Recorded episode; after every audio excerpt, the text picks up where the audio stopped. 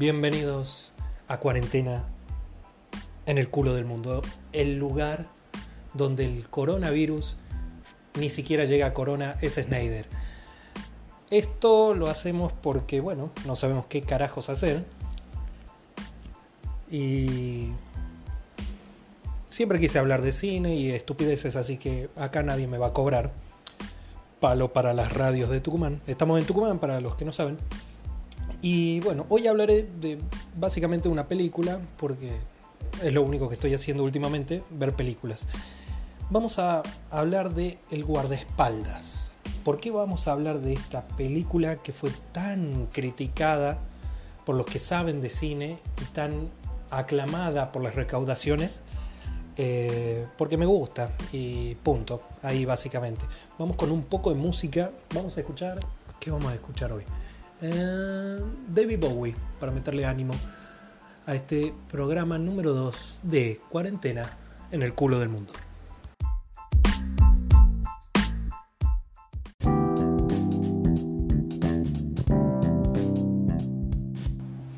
Volvimos de la música, quiero creer, porque estoy aprendiendo a usar este programa.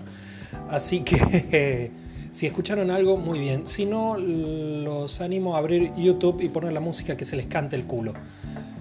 Hablaremos de El guardaespaldas. Qué hermoso hablar de cine. Básicamente esta película eh, tiene un 39% de aprobación, según la hermosa página de los tomates que habla de cine, pero al, al mismo tiempo no habla porque rejunta opiniones. Pero acá viene lo importante.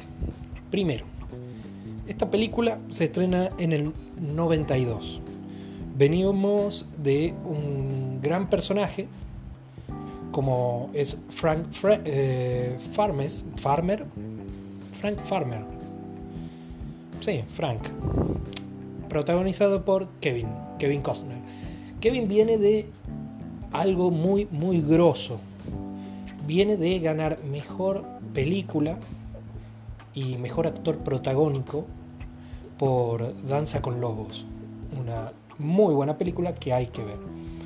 Entonces ya venía con una espalda bastante amplia, ya había hecho Los Intocables con Sean Connery, no sé si se acuerdan, otra gran película donde actuaba Robert De Niro y hacía de Al Capone y todo el bardo que había en la ley seca. Ahora, ¿cuál es el tema acá? Esta película la escribieron en los 60, eh, le escribe Lawrence Kasdan. Ustedes se preguntarán quién carajo es Lawrence. Bueno, este pibe Lawrence, pibe, fue el mismo que creó junto a Spielberg al personaje de Indiana Jones. O sea, no es un cuatro de copa. El vago escribe la historia y ¿qué había pensado? Bueno, que la protagonice Steve McQueen, actorazo de la concha de la lora, del mono, increíble, y la cantante Diana Ross. Diana Ross, acá la sacamos porque está la hermosa publicidad de Luchetti.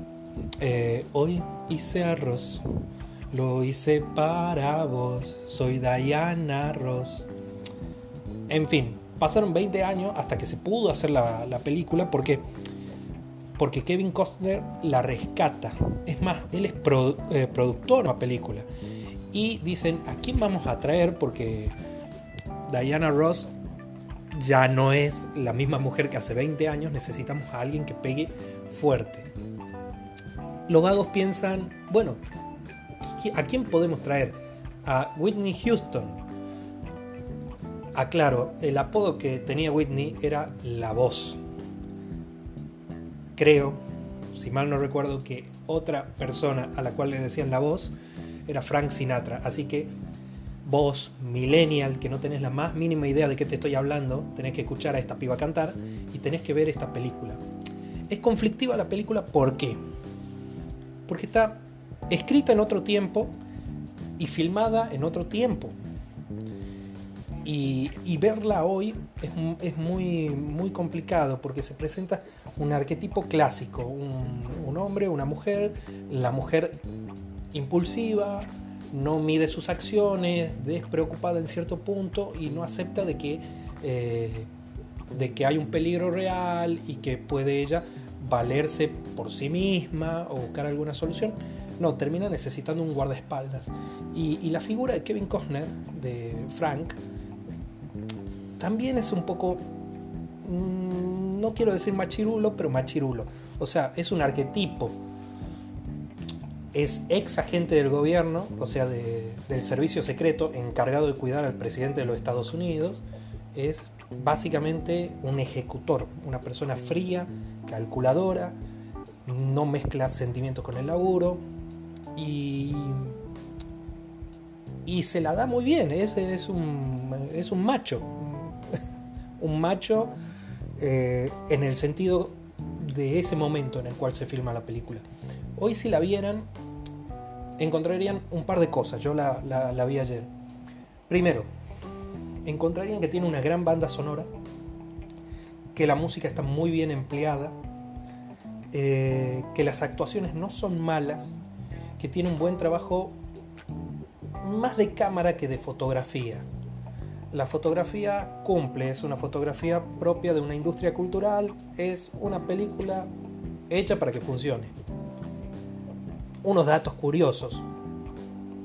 Como era productor también, eh, Kevin Costner, el vago ve el primer metraje, ve, analiza y dice, no, esto no funciona porque no hay química entre ellos dos. La química la logran después en la edición, cuando Kevin Costner pide de que se usen más, eh, más primeros planos. Si vemos toda la película, está manejada siempre, siempre, siempre, cuando ellos están en escena, plano, contraplano, pero, o sea, apuntan a la cara, al rostro, no se ve mucho más, los planos son cerrados, muy difícilmente hay planos abiertos y, eso ayuda a generar una tensión, una tensión que se ve, se ve la personalidad del guardaespaldas, despreocupado, frío, calculador, pero el interés en cumplir su propósito, que es cuidar a Whitney Houston. Y ella primero eh, se comporta de, una manera, de una manera estereotipada, o sea, soy una persona difícil, no te doy bola, después te doy bola, después vuelvo, después me voy, te hago ojos, si me enojo con vos, eh, busco un amigo tuyo y eh, me lo llevo a un cuarto, pasa en la película, cuando ellos están, están peleados, y la forma de actuar y de responder a esas circunstancias de de Frank o de Kevin eh, es también muy de manual, es soy un hombre frío, calculador, no me afecta en nada esto. Pero sí se le ve el conflicto interno por cómo va desarrollando otras partes. A él no lo vas a ver puteando, cara de enojado, eh, lo vas a ver muy metódico, muy medido en sus acciones al punto de notar como una suerte de, de TOC, de, algo obsesivo y compulsivo. Algo que rescato muy bien de esta película es la, la mirada que tiene Kevin Costner. Es ese hombre tiene unos planos, una seguridad en la mirada, es todo lo que queremos ser de chicos, lo que negociamos, bueno, eso es lo que queríamos ser, un, guardaespaldas, alguien que transmita esa seguridad. Em, muy, muy, muy bien actuado, no en las palabras, sino en la corporalidad. Es rescatable. Lo malo de la película, es una historia predecible, no tiene giros argumentales muy fuertes, más estereotipada a más no poder, con un momento del cine pero no quiere decir en estos tiempos que haya que despreciar el pasado. ¿A qué voy? Em, es testimonio de una época, de una época que romantiza ciertas cosas. Em, la romantización hasta cierto punto es buena, hasta cierto punto es mala. Es muy ambiguo eh, el lugar desde el cual se la puede observar pero no deja de ser una historia de dos personas, de dos personas que se conocen, que primero no se bancan, que después se bancan, después se quieren y después saben lo que tienen que hacer. Lo bueno es el final de la película, porque no termina como, como una película hollywoodense y pochoclera debería terminar. Termina como generalmente pasa en la realidad. Todos, en algún momento de nuestras vidas, quisimos poner la siguiente canción, alzar a la mujer que amamos por los brazos, patear una puerta y salir bajo la lluvia sabiendo de que todo, todo iba a estar bien.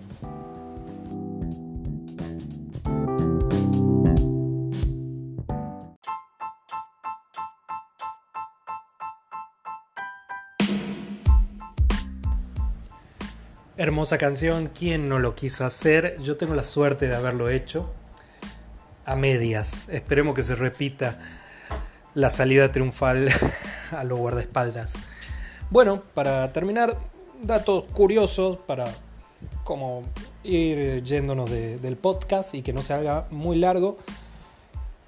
Primero, lo primero, lo primero, la mansión donde vive Whitney, Rachel, la cantante, en la película obviamente, eh, ya la vimos en el cine, había sido una mansión que aparece en El Padrino, en la escena de, la cabeza de caballo.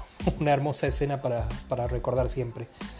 Eh, bueno, 45 millones de copias vendió la banda sonora de esta película. Estuvo encabezando la lista de los Hot 100 de Billboard 14 semanas consecutivas. O sea, en Estados Unidos 17 millones de copias de las 45 millones que les contaba que vendió a nivel mundial. Eh, ganó 3 Grammy siendo eh, nominado a cuatro de ellos, incluido el de Mejor Álbum. Algo que no muchos sabían es que había una segunda parte del guardaespaldas y que Kevin Costner iba, iba a filmar. La nueva protegida iba a ser Lady Di, Diana de Gales. O Diana, escúchame. Diana, Diana de Gales. Eh, se frustró todo, se cagó porque, bueno, tuvieron el pequeño inconveniente de que falleció nuestra querida princesa de todos los argentinos y el guion ya había estado, el borrador. Así que no hubo segunda parte. En el 2011 se dijo, se planeaba Warner hacer una, una remake y que la encargada de protagonizar a, a la cantante pop iba a ser Rihanna, la cual se bajó al toque de que comenzaron a, salir los rumores y ella no estaba muy convencida de hacerlo tampoco, no, no, quería actuar como, no quería hacer el papel de una cantante de nuevo. Así que bueno, con eso nos despedimos de segundo o primer programa, depende cómo lo quieran ver, de cuarentena en el culo del mundo. Mañana traeremos otra película para que vean o hablaremos de otras cosas. Si les gustó, por favor, compartan. Siempre quise decir eso. Nos vemos y bueno, eso. Que no los agarre el coronavirus.